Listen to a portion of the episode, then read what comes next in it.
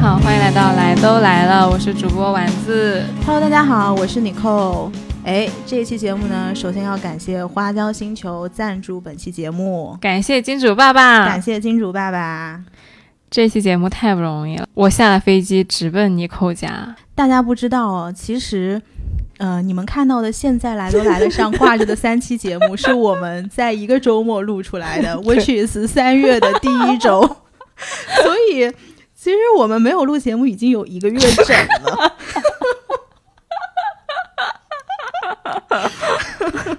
就不录节目到被尼寇的妈妈催说：“哎，你们今今今天又难产啊，今天又不跟啊。对的，我妈刚刚在我们开录之前发个短信说，她说你们节目又难产了。我说没有，我说刚刚坐下来在吃饭。她说饭都吃了好几顿了，节目一个都没出来。我说阿姨让你担心了。哎呀，然后我们这最近不是一直被催嘛，叫我们赶紧更新。你最近在干啥呢？我最近做概括起来就是一个字玩儿，就特别的忙，嗯特别特别的忙。从杭州玩到了广州，又从广州玩到了厦门，巨累。嗯，嗯，那我概括起来一个字也是忙，但是我在忙什么呢？我就没有这么开心了。我自从三月的第一周录完了节目之后，我就一直在出差，嗯然后出差出出出出出出到后面就开始工作，嗯，工作巨忙。然后我现在不是又在考试嘛，嗯我觉得工作忙的就宛如换了一个单位，真的。然后呢，每天就看你在那玩儿，哎，可能是领导听到了你的节目，知道你工作不饱和，给你加量了。然后发现终于加量加到来都来了都不更新了，领导很满意，到量了。对，就保持这个工作量的节奏。嗯，我给大家讲一件我觉得还挺可笑的事情，就是上一周本来我们录了这个嘛，然后当时不是我们喝酒喝太多了，然后节目就没有上线嘛。嗯嗯、在两两周前吧，我是在出差的一个状态，然后呢，有一天丸子收到一个团队的短信，对方跟他说，他说。哎，我能不能找你们俩出来聊点事儿？嗯然后当时我不是不在上海，然后你跟我说了之后，我就说行，那没事儿，可能也就是那些东西吧。我说那你去吧。然后结果丸子说，他说晚上，他说你扣我们晚上开个会吧。然后我想好啊，他说就晚晚上十点钟约了一个 Zoom meeting。结果呢，那天我是在武汉出差，然后我到酒店的时候已经九点四十五了。本来我们事先是说好，在开会之前我们两个还再要碰一下就是到底要讲些什么东西。结果根本来不及。九点四十五，我进了酒店，直接进接入了 Zoom meeting，然后就跟对方在聊嘛，然后聊了很多东西，比如对方就问说，哎，我们现在想干这个事情，李扣你是怎么想的？然后我就在哒哒哒开始讲，然后讲完之后你就开始讲嘛，嗯讲完之后，那个周四我们就结束了。然后呢，周一我回到上海，我就去找他们那个 team 里面的小朋友，我就说，因为当时有一些细节，就是我没有来碰，我说要不周一我们来一个简单的那种 lunch meeting，我跟丸子两个人都会来，然后我们俩再聊一聊。结果我结果丸子呢，丸子老先生他在杭州，我玩的乐不思蜀，根本就没有回上海的意思。对，然后那个周一中午我就自己个儿去了，反正嗯也跟对方聊挺好嘛。但是最后那个人聊到后面，哆哆嗦嗦、战战兢兢的问我，他说：“那个，你跟你跟丸子吵架吗 就是有一种上一次见面是我一个人去的，然后下一次见面是你一个人去的，仿佛这两个人除了在录播课的时候坐坐在同一张桌子上，就不会再在任何其他的场合同时出现了。？”关键第一次那个 Zoom meeting 的时候，很明显我不知道发生了什么事情。对，然后结果他第二次他问我丸子为什么没没没来，然后我说他就可能在杭州有点事情吧。嗯嗯然后我说我具体我也不知道。就 除了在播客的时候讲话，其实平时是不交流的，对，微信甚至都没有加好友。然后后来我回头我就跟丸子说：“我说你记不记得我们俩吵不吵架这个问题？我们不是第一次被第三方问到，嗯，我们经常在外面跟人家解释说，其实我俩并不吵架。然后我就说：你说为什么这么多播客俩女主播关系这么好，听感这么好，然后人家录了一期又一期节目解释自己，因为是同性的问题，因为性性取向不搭配，所以两个人没有办法在一起。我们呢？”捧着自己的节目满大街跟人家说 不不不不不，我们不吵架，我们不吵架，我们不吵架，放心，我们不吵架。我们合作很愉快。事儿真的是挺有意思的，对，很好笑。确实，嗯你也不能怪人家，是不能怪人家，就因为我们开开会的时候都都不同步，对，而且还不沟通、不交流。是的，是的，是的，反正我就觉得这事儿特别有意思，所以在节目的开始跟大家当一个笑话一样的听一听。然后，如果这位呃跟我们呃 lunch meeting 的朋友如果听到的话，就是不要觉得被冒犯，就我们单纯是觉得这事情很有意思。就真的是很有意思。但是我觉得，其实这个背后反映出来的，其实我个人认为是我们合作的很愉快的表现，因为恰恰是因为就是合作的非常的默契和顺利，才会觉得说没有必要时时都在跟进对方的状态，就是很放心说对方现在。哎，好像我不知道对方在干嘛，其实无所谓，因为我知道，当我要录节目的时候，对方肯定是靠谱的，就是这种感觉。对对对是没错。嗯嗯两个如此心大的女主播，绝了！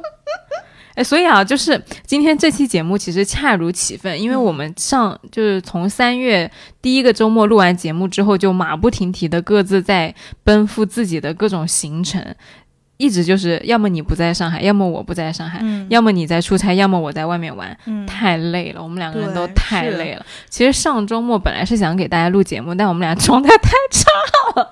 是是是是，就是完全脑子都不想思考，就是非常的被掏空，狂喝酒，对，对对对，哎，其实我们录了，但实在是没有脸放出来。就是我觉得那个那个节目如果放出来，可能播客界那天不是大会长说吗？他说播客界就要有一波醉酒播客。对，就是我们那个节目，其实就是讲话的那个语调已经不太正常了，对尤其是尼寇，尼寇就讲话已经就那个调子已经开始飘了啊，啊，就我跟你讲啊，就是这种状态你就不能放出来，就是这样就，是这种意，就是这个意思。改天我什么时候空了，我把它做下来，剪几个片段放到我们听友群里面去，对对对给大家私。下分享一下，就尼寇喝完酒是什么样的。哎，其实那期节目我觉得特别自然，特别真实。如果不是我们经常会被外面的人听到，我可能就如果我们是可能一年前的状，嗯我可能真的就放出来了，没就没什么负担嘛，对，谁也不认识谁，对吧？对，没什么负担。嗯，甚至是忙到你看。前两天不是清明节嘛？昨天前天清明节，然后你是刚从厦门回来，你去那个参加学校的活动是不是？，对，就厦门大学百年校庆，嗯、就也借这个机会给我们母校说一句生日快乐。真的，我回来的时候，我才感觉说，整个厦门市都在围绕着这个厦大的校庆在做。你但凡坐上出租车，或者说去酒店，你跟别人讲一句，我就是回学校了，他们都知道哦，就是来校庆的校友。嗯嗯，就还挺感动的。嗯，机场啊，或者说路边啊，都有那种横幅，然后就是你可能走在路上碰到的人都是回来打卡的。你我我我回去厦门这几天，我就是在找说，原来我喜欢吃的那几家店，欧洲乐活还在，然后港玲珑没有了，然后 Paradiso 还在，然后有一些小店没有了，就是这这个在，这个在，这个也在，然后哦那个没有了，那个没有了，那个也没有了，就是有一种好好恍惚的感觉。而且我觉得在那个瞬间你会非常的骄傲，因为整个城市都在为你的母校在庆祝。你作为这个母校中的一员，你应该是那种骄傲之感油然而生，会不会？对，而且我嗯在飞机上的时候无聊嘛，我刷视频，我竟然看到了全球名校的校长都在跟厦大说生日快乐，什么耶鲁啊，嗯好荣幸。啊、你想这个时候留学生可太惨了。让我们搞个校庆，隔离十四天，隔离十四天，到处隔离十四天。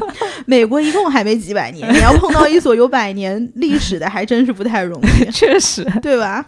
是我，你像我们学校以前都是什么几十年校庆，然后我我我参加过我本科学校五十年，嗯，但是那个对他们来说已经是个很大的事儿了，哦但是也没有像你们这种全程都在庆祝这种状态。那可能因为厦门太小了，所以怎怎么地，厦门三分之一都是你们学校，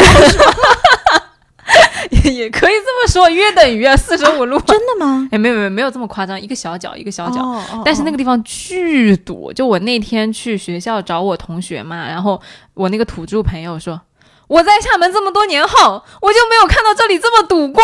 真的，你就在那个华侨博物馆那打车，然后到厦大，你人走都走到了，嗯然后车都没到，就是开一个小时的路程，你走半个小时能走到。哦，在外面浪荡了这么久，赶回来呢，也很就其实心里是挺急的。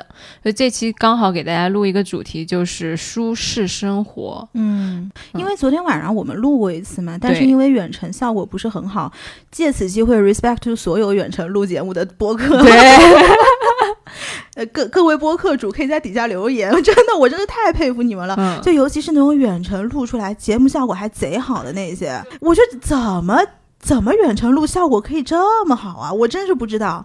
就是我俩我俩远程录了一期啊，就完全是感觉彼此不认识对方，第一次录节目，毫无火花，真的十分尴尬，真的。然后甚至有大段空白。是，然后因为本期不是恰饭博客嘛，我就觉得可能对品牌还是得负点责任。然后今天我就说不行不行，赶紧你你下了飞机赶紧来家里录吧。是在梳理这一期那个节目内容的时候，我们才深深的认识到了我们两个是多么不会舒适的两个人。真的，就本来这期节目就是计划是想说，先给大家介绍一下我们生活中有哪些令人舒适的细节，嗯，然后再引入花椒星球的令人舒适的鞋子，大概是这样一个思路。就后来讲着讲着发现，哎，讲不下去了，没有共鸣，对我一点都不舒适。是，我们就讲自己吧。其实我前两天过得还挺舒适的，我回家了，就是我回苏州了。我妈妈那边是苏州的嘛，就之前可能听我们节目的朋友也知道。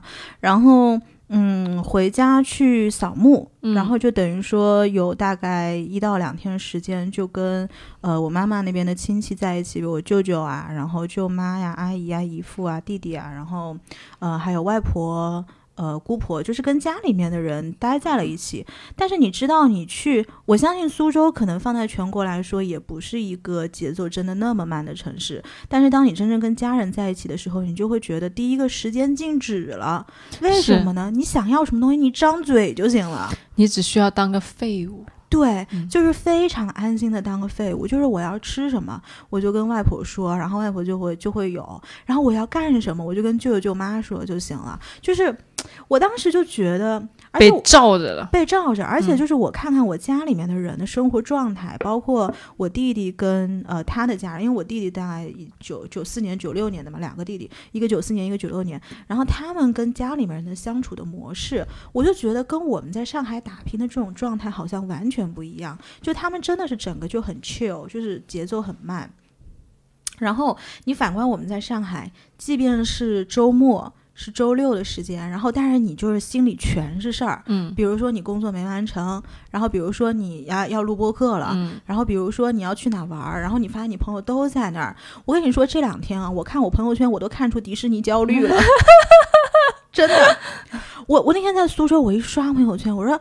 怎么我我我连着刷了三条，是三波完全没有交集的人都在迪士尼，然后我当时不就发了一期课吗？我说要不我介绍你们认识行吗？你们就原地排着队聊聊天，不挺好的吗？真的是。真的，然后我就我觉得在上海，有的时候可能你没有参与到一些活动，就这种东西都会让你觉得有点焦虑。就仿佛我错过了点什么。对，我前几天被屁事没干的主播在他们的评论区怼，就是他们不是讲那个同事要打同事的那一期嘛，我就在下面评论，我说五点钟之后就应该关闭所有的工作联络的方式，微信也不要找我，我电话也不接。然后他在下面调侃我，他说哦，然后周末就去加班录节目，录到自己连约会的频率都断崖式下跌吗？然后我当时就啊，好气啊！但是他说的是真的，是啊，说的就是真的，所以我就觉得好像在上海的这一些朋友们，就是我不知道上海本地的人是不是会相对来说好一些啊，但是我看看我身边的朋友，好像都是这种状态。是啊，就我们在上海就会习惯了，因为我们身边所有人都这样。但我去厦门感觉也特别明显，就我一下飞机，哇，那个海风咸咸的、湿湿的，嗯然后吹在你身上，你开，然后到那个酒店入住嘛，完了之后走出来，那些大街上的人都在穿短裤、拖鞋，就在那走得很慢很慢。嗯，然后便利店门口竟然有一摊椅子，然后椅子上就坐了好多人，他们什么都不干，就是在那儿刷手机、聊天，漫无目的的坐在那儿发呆。嗯，我当时就惊呆了，非常 chill 的就坐在大街上，形式不重要，对，嗯，很舒服的，对，嗯，然后你走到那种吃饭的大排档的店里面去点一个砂锅粥啊，点一只姜母鸭呀，然后那店里面就很老很老的店，然后放一个那种财神在那里，然后旁边一个音响放那种咿咿呀呀的那种南洋的歌呀，那种闽南的歌呀，你就觉得啊，就是整个人脑子根本就不想思考。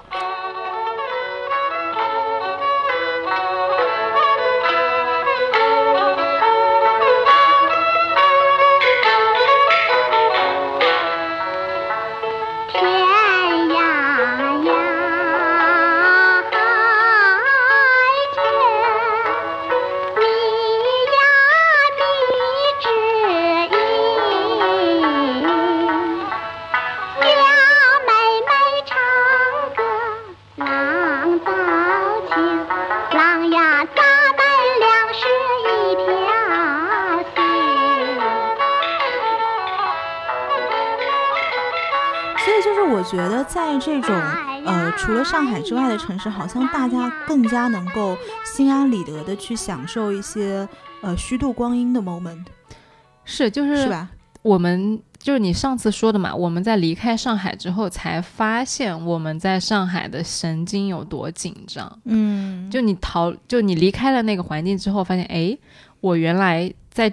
不一样的地方的人的生活状态差别是这么大，而且大家相互觉得自己的状态才是理所当然的。对，那可能人人上海和那个苏州的人跑到你上海来，觉得说，哎，你们这群人怎么这样？对，你们怎么这么急啊？就是你们走路怎么这么快？然后你们怎么这么过马路的时候都要在看手机？然后在地铁的时候也没有人把头抬起来看一下周边的人。我最近一个很细的观察，就我在地铁上。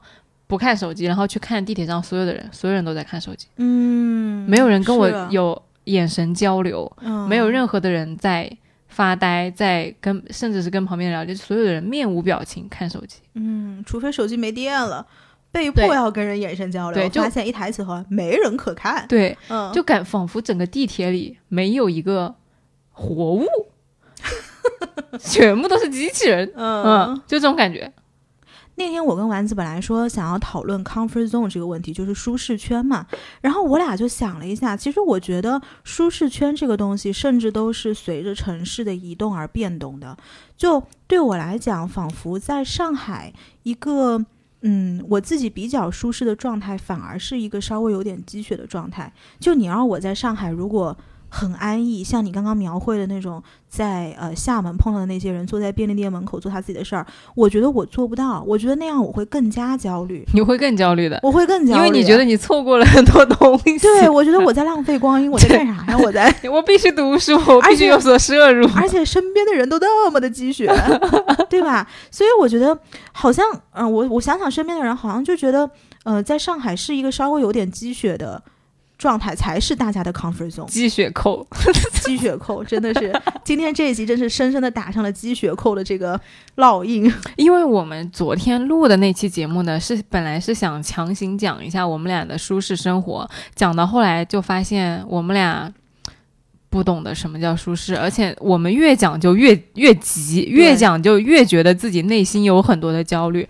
我就跟尼克说：“我说没关系，我们就讲出来给大家听，讲出来我我有多么的拧巴，我有多么的不放过自己。其实大家看到之后，就也会有那些共鸣，而不是说我要假装成一个我很舒适、我很 chill 的人，我没有焦虑，然后我来教你们怎么样没有焦虑。其实不是这样的，其实，在你。”耳机里讲话的这两个女人，根本就是可能比你还要焦虑。对，就是，所以就想告诉大家，其实没关系，就你不是一个人。我觉得我是什么样的人，就是很极端。嗯，如果说我本身。很忙的一个状态，我会更加去强迫自己身体跟大脑必须有一个在路上。嗯，然后如果说我最近真的是一点事儿都没有，我反而会更加躺平。我不会说这段时间可能我时间比较充裕，然后我就去什么健健身，我去哦不会的不会的不会的，我就是要么就是往死里积雪，要么就是死里躺废 物。我做个废物，你还想让我去练瑜伽？不可能，我只想躺在沙发上吃炸鸡。是的，是的。然后我最近就刚好是处在一个。非常积雪的状态，就是今天 丸子不是飞过来之前，我跟你讲啊，我昨前天从苏州回来，然后我昨天一整天都在工作。你看今天上海外面天气这么好你，认真的吗？你在工作？我在工作，我不是搞博客，我不是什么搞 CFA，我在工作，我就是有这么多为什么事你有这么？多事？我就是最近我认识了你像换了一个单位，我就是我就这句话我就给你了。我跟尼寇认识这么久，我从来没有在下班时间听过他说他在工作。对 Till now，对，嗯然后我今天真的是在工作，然后做了好多好多的事情。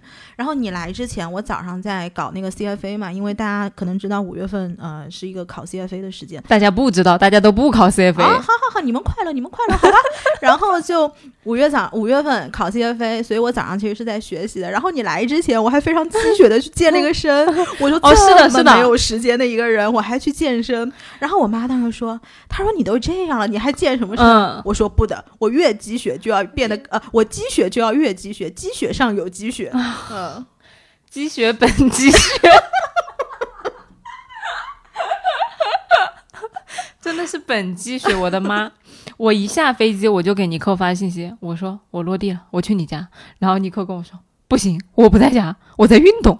然后我当时嗯，确实，对。然后我跟你讲一个更加积雪的事儿，我不是五月十九号要考试嘛，嗯然后我五月二号跟四号还约了一个。呃，就是去海口有一个那种大的电音节，叫 S Two O，我不知道有没有朋友听过，就是它是类似于 Ultra 跟可能没有 Ultra 跟 Tomorrowland 那么大，但是可能嗯，还是不错的，就是那种国际性的音乐节。我觉得这个不是积雪，电音你这个纯属就是作死。我跟你说，然后我妈那天说，她说你不是要考试吗？她说对呀、她说你十门你才看了三门，你五月二号到四号你还出去玩。我说不行，我说我一定要出去玩。我说这个错过了就错过了。我已经劝过你扣了，我让他不要再考了，放弃吧。就现在那十几门，现在只看了三门，你就考啥呀？你考啊？我不知道你考啥，你考了个寂寞。我不管。那天我觉得丸子特别糟糕，那天在那儿跟我吃饭，然后我才说，我说我最近真的特别压力特别大。他说不要考了，他说你不要考了，晚上那个如何舒适的节目你就录出来了。你就是那种牺牲掉你 partner 的未来，然后为了出节目的女主播。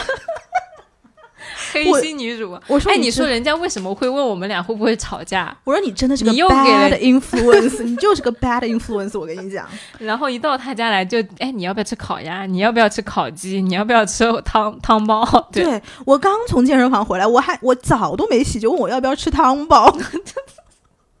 你说人家怎么会问我们俩会不会吵架？是不是很合理？是是是是是，所以我觉得就是说回来，我觉得我可能没有办法放下自己的一个点，就是有的时候我会逼迫自己要前进，嗯，但是你说这个东西是不是来源于焦虑？可能有一点吧，但是我好像从小到大都不是那种会愿意做很躺平，然后很很 chill，然后很就是很放弃的那种人。我不是的，我是迎难而上，越挫越 越挫越勇的那种人。比哎如，考了一次不行，考第二次。大家听过我 CPA 考十二次的故事吗？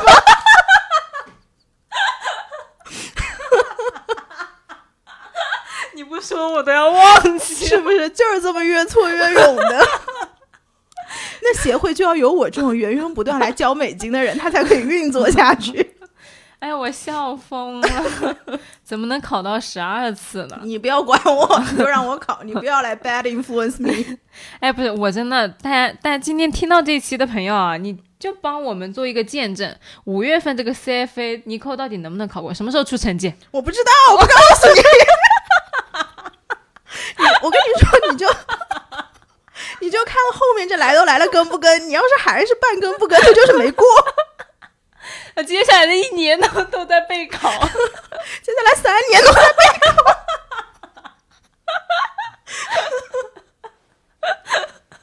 不是，大家知道啊，就最近这几期节目是我剪的，就我喜欢加那花里胡哨的音乐。原来我们节目尼寇剪的时候，他是不不会加什么东西，嗯我们节目一直是不太剪辑的。对，然后我好害怕你们不考过，我就一直接着这个剪辑的活。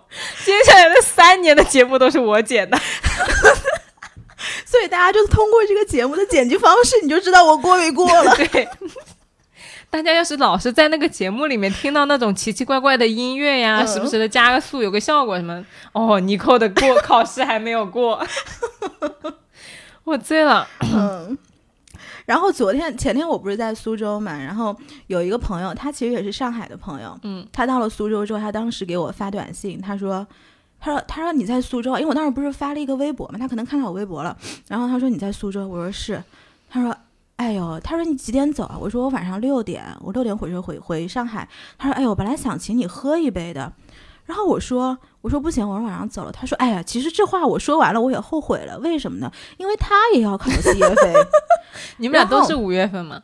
他是五月二十八号，嗯他也考 CFA，然后呢，他后来就是他也很焦虑，他也是属于这种觉得出来喝个酒、吃个饭都是浪费时间的状态。所以我到后来就想，我说是不是在上海的大家都是在这种马不停蹄往前奔的一个一个自我驱动的一个一个一个人生状态之下？你说的这个 CFA 哦，其实我也考过，但我也没考过就是了，然后我立马就躺平了。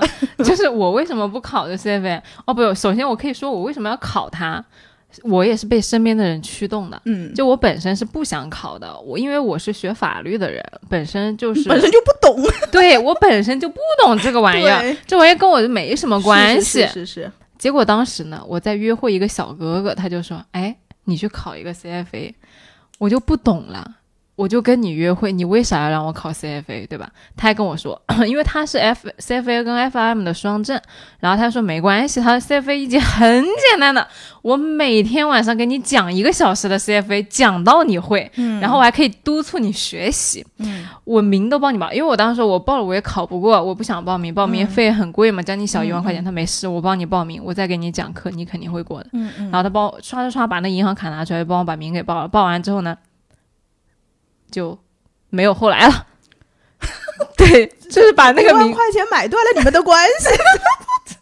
就是没有后来了。然后嗯报完名之后，我就后来就不跟他约会了。然后完了之后呢，我想说，哎呀，这个 CFA 我就不想考了，反正我也不是自己要考的，就怎么会有那么多人要求我上进呢？结果后来我又碰到了一个小哥哥。他也考过 CFA 了，他听说我在备考 CFA，、他也很积极。他说：“哎，这个你要过啊，或者怎么怎么样，就也一直在催我考这个 CFA。就我这个 CFA 考试，就是贯穿着我身边的这些，就是不停的催我考这个试的人。考试本人并不是很想考，我有多不想考这个 CFA 呢？就是我考试那天在周末嘛，他当时可能就是一一级的人在周天，然后二级的人在周周六，结果我看错时间了，我 我周六就去了，周六记住我还拿着我那个考试对的那个准考证，我说我要走进这个考场，然后那个人说你不在这个考场，我说我不可能，我就在这个，他说你明天考试。我当时就惊呆了，我说我操，还可以这样！后来给我妈打电话，我妈说你怎么回事？嗯嗯，就怎么可以这样？就但其实就是因为自己内心非常的不想考，因为你很抗拒这事儿，对，但是但其实我并不抗拒，哎，不是，我就想说，就是这个也别人推着你去推着我去做这件事儿的时候呢，我就是好像理智上觉得，哎，这件事情对我有利，我学习肯定是对的。嗯但是因为我情绪太重了，就我真的很抗拒这件事情，以至于我不仅没有认真学习，然后到考试那天还记错了时间。啊，嗯，就你，我当时就是没有，我要是早就看到了我这么抗拒这件事情，我就原地躺平了。所以我就跟你说，我你不要跟我说我听不见，你不要跟我说我听不见，我就是想劝你也你早点躺平。你不要劝我，我就是要考，我就是越挫越勇的。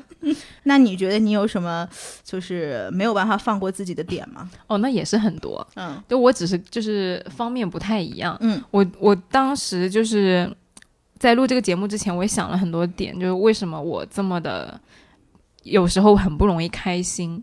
我跟我朋友聊天的时候，他说他说开心很难吗？为什么你的思路是这个事情有什么好开心的，而我的思路是这个事情有什么好不开心的？嗯嗯，你品一下这两个问题是不太一样的。就对于同一件事情，他可能会觉得，哎，这没什么好不开心的。然后我说，哎，这有什么好开心的？就完全不一样的思路。是不？是他的要求比较低呀、就也不是要求，就是开心的阀值比较低。不是，就是可能对于有些人来说，他，呃，他比较随和，他对于生活就没有那么拧巴。而我本人要求高，是一个对，非常拧巴的人，就嗯最明显的点就是我不能输。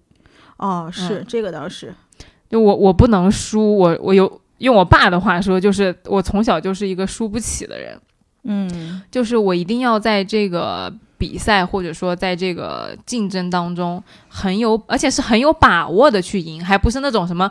啊、越挫越勇啊，或者说，呃，我拼一下什么的，就一定是我有百分之八九十的把握，我可以拿到名次或者怎么样，我才去做这件事儿。如果说我不会啊，就这个事情我不会，我从小玩游戏的时候，如果我觉得这个游戏我不会或者我不敢，我就说我不喜欢，嗯我就拒绝去做这件事儿。那我不是哎，我嗯。想想，我从小到大我就没赢过，我不知道赢是何等滋味。我我我就是从小到大就习惯性赢，嗯。就从小可能就是班里的前几名，然后老师也会就是很理所当然的觉得你做的好是应该的，所以从小就是如果做的不好的话，就会怪我自己，就是说，哎，为什么你没有做好这件事情？你应该做得好。就我的概念里是，我应该把很多事情都做好，甚至就是我做的每一件事情都应该做得很好。所以如果我后来在工作上面出了一点就是差错什么的，其实上司没有很怪你的。你自己没办法原谅自己。对，就是嗯老那个老板他可能就习惯了嘛，因为你新手难免会有问题的，或者说他以前也经历过很多大大小小的场面嘛，他觉得你这些小错误可能也不算什么，但对于我自己来说就是非常的会觉得说，我操，你连这个事情都做不来，就这种感觉。哦，那我跟你路径完全不一样。我嗯甚至是喜欢说我做不来，因为第一个你说你做不来，其实很省事儿，有人会帮你做了，嗯这是第一个。然后第二个就是别人对你的期待值不会很高，嗯所以当你实际上把这事情做好的时候，会让人家有一个反而能记住你这个人就是。是有能力的一个人的这样的一个形象，我就是是反着来的。这个方法我是知道的，就是道理我都懂啊，但是我会回顾一下我个人的行为习惯和我的思路的话，其实我内心深处就是一直有一个声音，就是说你必须要这样，你必须要那样，就是会给自己加很多的枷锁。至于你刚刚说的那个逻辑呢，其实脑。就是概念上我是懂的，我也不会在领导面前夸大海口说这个事儿我都会做啊什么的，肯定也是非常谦虚的嘛。但是你在我在内心里其实就是不会放过自己的那种，所以是自己的心里面会很所以我觉得可能还是跟我刚刚说那个，因为你小时候太优秀了，所以你不太能够接受那个次优秀的位置。是对，我觉得可能是这个习惯了。应该中立的说的话，就是跟从小的成长经历有关系，嗯然后习惯了那个样子，确实没有经历过什么挫折。我爸妈很小的时候就说过我，他说其实你这样长大顺风顺水不一定好的，因为你呃没有经历过什么挫折，就是对于这种东西的承受力就会比较低。嗯，但其实他们不知道，就是我我承受能力强在哪呢？就是我自己会先给我自己洗脑。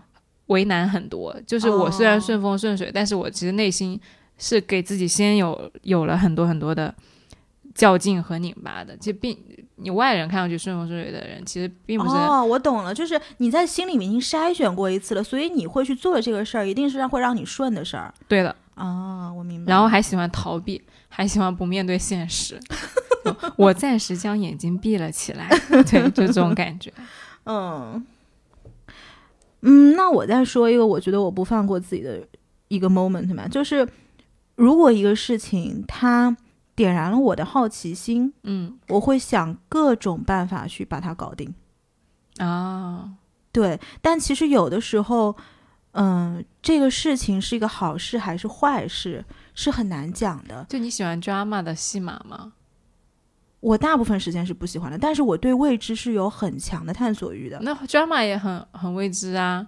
但是很多 drama 我是已知的，所以我不会再去碰我已知的东西。但是就是我觉得像个性里面，我不喜欢 drama，嗯，但是呢，我个性里面又对未知是很有探索欲的那种、那种人，嗯所以经常也不是经常，就有的时候因为这种好奇心，会把自己放在一个不那么安全的一个领域里面吧。你还是喜欢挑战自我的，是不是？嗯，你觉得呢？我不知道。就我觉得你的冲劲会更强一点，相比我来说。哦，对，因为我可能不太害怕失败，就是失败这个事情对我这个很很可以接受的。对，但对对我来说可能就不太行。哦，嗯对，前两天有一天就是我跟我们一个听友，然后在打电话打到晚上十二点半，我的妈，谁是啊个？男生，哦，哎哎哎，不是嗯不是不是不是不是这样的，什么不是这样的？为什么我都不知道？不是你听我说，你这这，大家不要给我打电话。不是，是这样的，就是因为他是媒体行业的，就是我对于我不知道的行业里面的一个东西，我会特别想要去探索。那完了，大家现在都知道了。尼克，我有一个我们行业大家都不知道的秘密哟，你要不要听？哎，那你要那个行业，你要你要那个行业正好要要是我感兴趣的才行啊，因为我觉得我是对这个行业有兴趣，但是我完全不懂，并且我们离这个行业太远了。但是 somehow 我们现在跟这个行业有点关系，你懂吗？然后我经常会问一些。就是可能对于他们这个行业的人来说是很基础、很基础的问题。嗯，结果当时那个听友他就跟我说，他说，呃，我发现你有一个特征特别的明显，就是你对于你不知道的东西会特别想要知道一个很确定的答案，并且不会说。呃，一知半解的程度会会往后退，这种。就不是说我一知半解了，我就可以啊，这事儿就这样了，然后就走了。哦，对，所以那天其实是我缠着他跟我解释他们行业里面的一些东西，讲到从大概十一点讲到十二点半，我的妈耶，嗯。人家也是耐心。人家也是耐心，嗯。在此谢谢这位听友。真的，真的，所以我觉得可能这个也是一个别人告诉我的我的特点，但是我之前是完全没有这么想过的。但是当我知道这个事情之后呢，我再回顾一下我过去的人生，会觉得很多事情都是因为好奇心而驱使的，播客甚至都是因为好奇心才做的。那我我确实我也是，我一直都是好奇心驱使的人，嗯我只是想看一下这件事情到后来会怎么样。对，但是因为我嗯不怕失败，嗯，所以这个好奇呢，有的时候是 very dangerous 的，你知道吗？嗯所以就是会有一些这种莫名其妙的事情。啊，那我很怕死的。播客不能录的事情。哎呀，真的就是大家啊，你我们虽然已经录了很多期播客，但是真正很劲爆的内容其实都是没有录出来的。嗯尼寇的故事就是多到，如果他真的把给我讲的那些故事讲给你们听的话，这个期期都是热榜。然后最后被喜马拉雅下架了。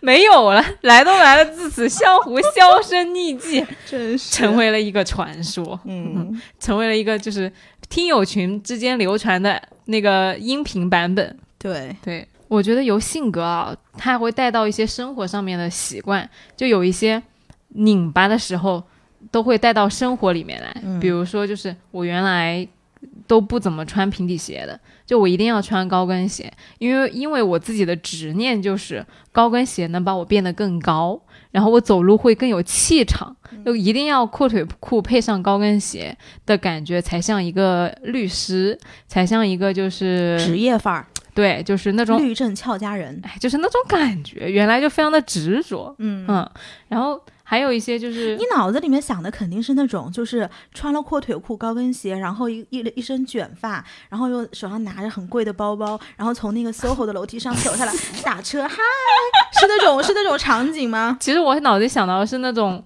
拿你不是一个拿的很贵包，是拿了一个很厚的黑色的 bundle，就是那种卷宗，哦，然后去法庭跟人吵架的那种感觉，哦，嗯，就是美剧看多了就是这样，对对对对对对对，当事人也不能幸免于外，嗯。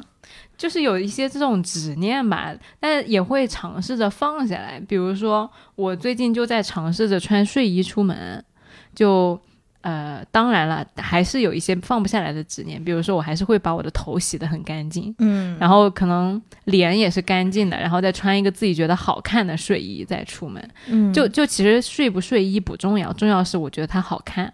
嗯，然后我会觉得说这个睡衣好看的程度和我的 T 恤牛仔裤没什么区别，我就会愿意把它穿出去买奶茶。嗯嗯，那我对于睡衣这个事儿，我又有个故事可以跟大家讲了。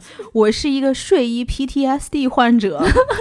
我是什么？就是，嗯，我其实就如果我一个人在家的时候，我经常是不穿衣服的，我可以一整天都不穿衣服。我觉得你还是先给大家讲那个擦窗户的大哥的故事吧。那个吗，嗯，那个故事丸子知道，就是那个故事太好笑了。就是我们家的格局是这样的，就是呃，有一个洗手台，洗手台前面有一面大镜子，然后这个大镜子呢，它正好是对着我的卧室，嗯，然后我卧室它有一个呃那种飘窗，其实有点半落地的状态了，所以等于说是镜子跟飘窗是完全是可以反射的嘛。结果因为我不喜欢在家里穿衣服的习惯呢，有一天我起来之后。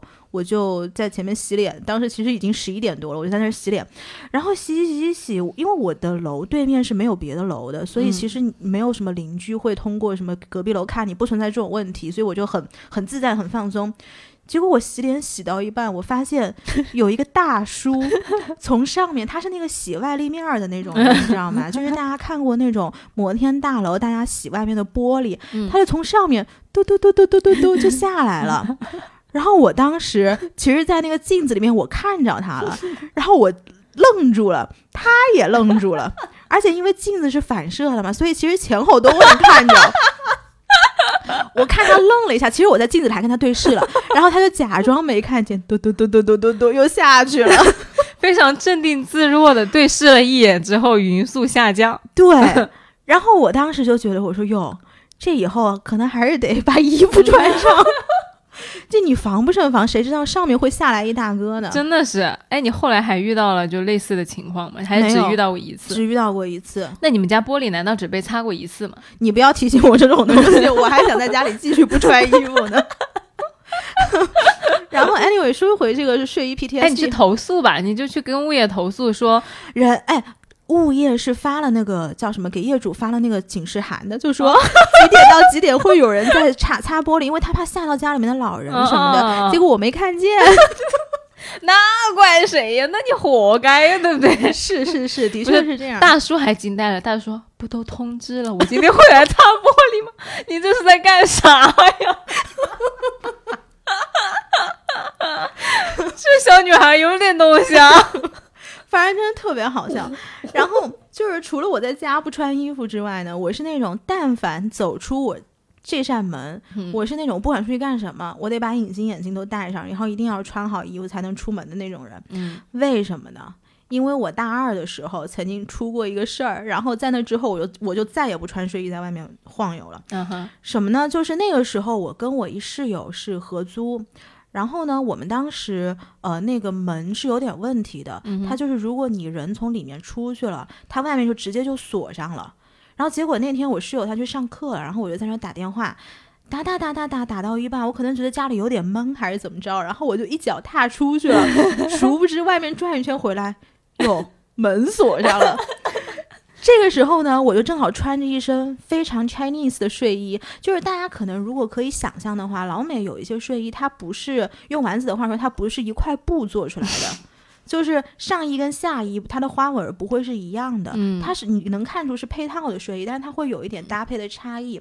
结果 Chinese 的睡衣一般都是那种一块布做出来的，然后一般就是中间还印个什么小图案啊，那是 Chinese 睡衣的标配。结果那天我就发短信给我室友，我说：“我说你课啥时候下课？我说我锁外面了。”他说他还有一个小时四十分钟。然后我当时穿着睡衣，没有穿内衣，戴着眼镜，还没洗头，还没洗脸。我说这可怎么办呢？我要在外面站一小时四十分钟，这来来往往的人，我面子也没法搁啊。我说算了，我去找你拿吧。勇气可嘉，嗯。然后。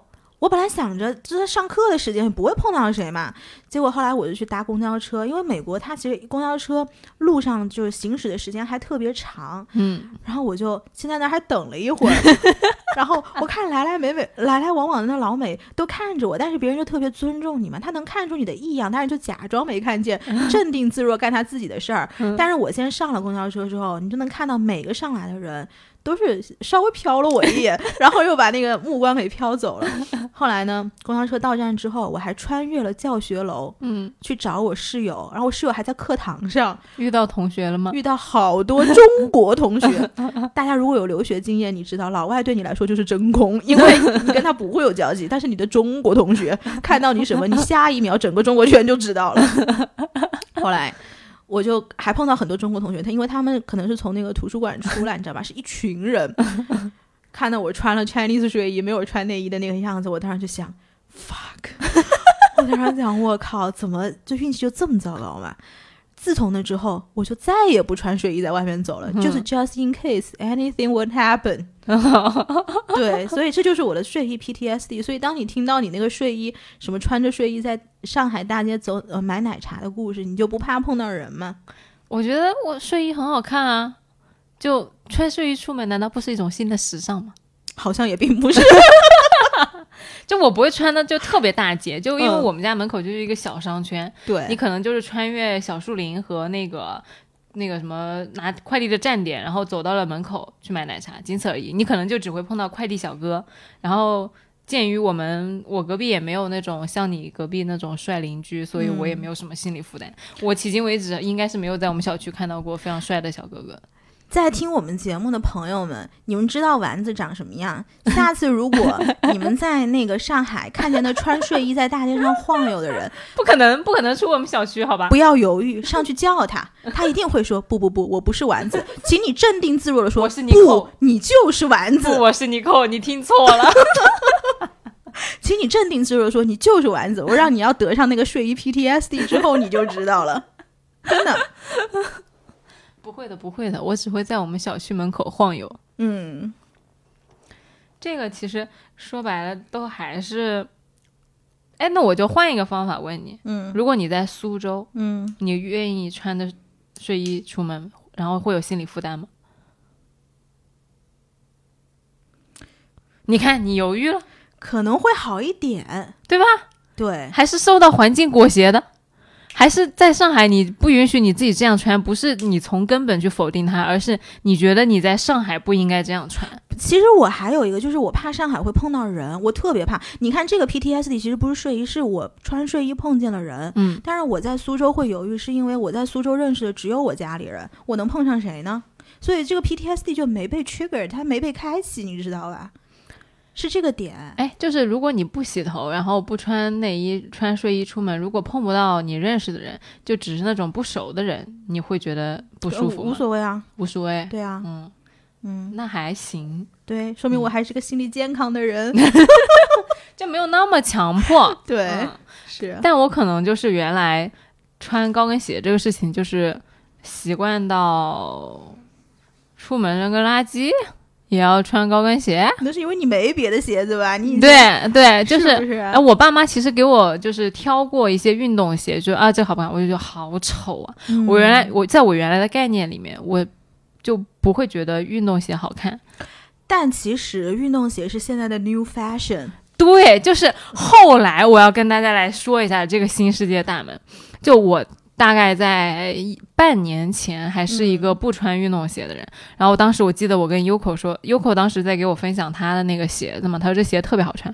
我说不，你不要给我分享，我不穿这个鞋，我不穿平底鞋，我一定要穿高跟鞋的。然后他说哦，好的。结果过了几天，我在他们的那个种草之下买了花椒，就。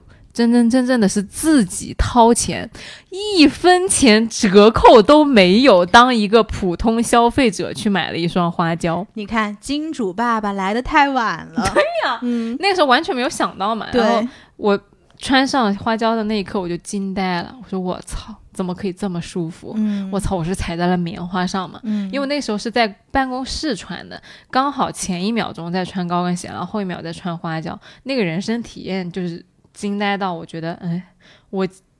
几年前在干嘛？就这种感觉，嗯，就花椒他们的 slogan 本来就是懒一点又何妨，他就没有想让你去过那种特别积雪，然后特别呃不舒适的那种生活，本来就是给大家提供一种就是越来越越方便越好，越懒越好，越躺平越好的一种理念在里面嘛。就其实我个人很喜欢花椒的是什么呢？就是我没有花钱买，我坦白说，我就是品牌送我的，但是我好气啊，但是我其实后来挺喜欢是什么？就是它那个穿鞋的口，嗯，进去它是松紧带，嗯，它不是那种就是像别的旅游像别的那种球鞋一样，你就必须要把那脚死命往里塞，然后还要系鞋带什么的，就是花匠。而且我脚背比较高，就我一怼进去，它马上非常轻松的就进去了，所以就非常适合我这种懒人。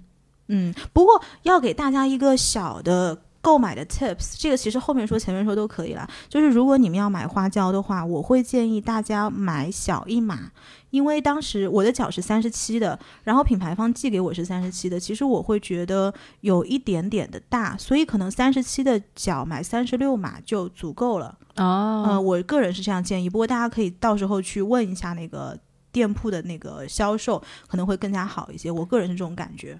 看习惯吧，因为有一些，比如像我这种人脚特别小的，你要再让我买小一码，就有点穿起来不太好看了。买不着了，对，是真的买不到。嗯我去欧洲旅游的时候，因为我脚是三十五码，就三十五码的女女鞋在他们那里也是没有的，就可能要去童装店买鞋。嗯嗯哎，但是你知道我有多羡慕你们这种人吗？就以前你像美国那种打折，我们这种哦三十七永远都不会有折扣。哦我就每次看到那种三十五的，要么就是四十、四十一的，然后我有个哦朋友他脚是四十、四十一，他就能永远能买着便宜鞋，而且就是有一哦些大牌，他就可以买童鞋，便宜很多。真的就是去买童鞋。对呀、嗯哇，你这种真的就是我羡慕的对象。你知道你长这种脚能省多少钱吗？我要去挖掘一下我的新的财富密码呢。对呀、嗯是的。就讲了这么久呢，我们开始进入到正式的广告时间。广告时间，为为什么品牌是加是给你单独加钱了吗？有这种音效，还就是还这么鬼畜，真的。那花椒星球呢？它是 F A J O 发椒星球，花椒星球是我们最近发掘的一个新的国货宝藏品牌。它的那个冰淇淋系列呢，是采用的是科技丝绸鞋面，光脚穿也可以让脚体会到了丝绸眼罩的优雅质感。这个我是有体会的，就是有时候尝试着不穿那个袜子去穿那个鞋，其实也挺舒服的。但是大多数鞋可能你都得配个袜子。我可以给大家提供一个搭配的小技巧，就这三种穿法，我自己都穿过。就首先是刚刚丸子说的那种非常舒适的光脚穿，然后还有很多女生或者是男生，呃，喜欢穿船袜，嗯然后就是你这样穿进去的话，你袜子边上不会露出来嘛，嗯那就是一个很正常的穿法。或者是呢，大家可以去买那种。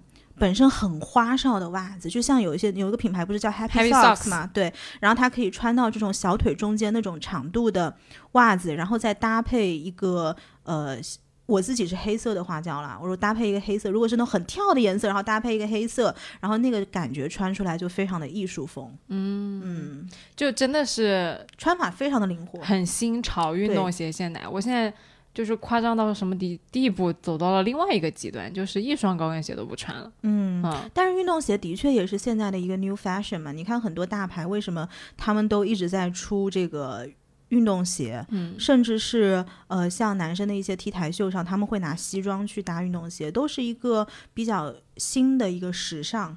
是，就我原来喜欢穿那种呃半裙或者是全身的那种裙子，比如说法式的呀、碎花的呀、纯色的，我都觉得说我一定要搭一个小凉那种小皮鞋呀，或者是小的呃高跟鞋，或者是那种。坡跟鞋之类的，就我不会觉得说，哎，就那么女孩子那么女性的裙子怎么去搭运动鞋？但是现在就会觉得说，其实搭上运动鞋或者是那种老爹鞋都还挺潮的。嗯，嗯是你记不记得以前有很多那种很瘦瘦的、很酷酷的女孩子，喜欢穿那种包臀的，然后就是怎么说皮的或者是漆皮的那种包臀机车裙。啊，我发现现在很多女生她都搭上了一双运动鞋，而不是哦传统概念里面可能会穿一啊双这种高跟鞋啊。就你真正穿上高跟鞋，反而你站在大街上就很做作了。而且就是很一本正经，就没有那种趣味的感觉，太努力了，太用力的感觉，是不是？对，太拧巴了，对有一种对对，哎看起来不是很用力。嗯的，effortless。那接下来呢是给到大家的优惠信息，推荐大家去店铺去看一下商品的详情图片与介绍。淘宝搜索“冰淇淋丝绸鞋”，向客服回复“来都来了”，即可获得我们节目的专属优惠券，原价基础上减一百元，非常划算。嗯，还是刚刚那个小 tips 再说一次，要大家仔细问问自己合适的尺码，是需要小一码呢，还是正常码就可以了。嗯嗯，好，那今天的节目就到此结束，感谢大家的收听，欢迎大家在喜马拉雅、小宇宙、Podcast、网易云、汽水儿来收听我们的节目，对的，这期节目就到这里了，拜拜。拜拜。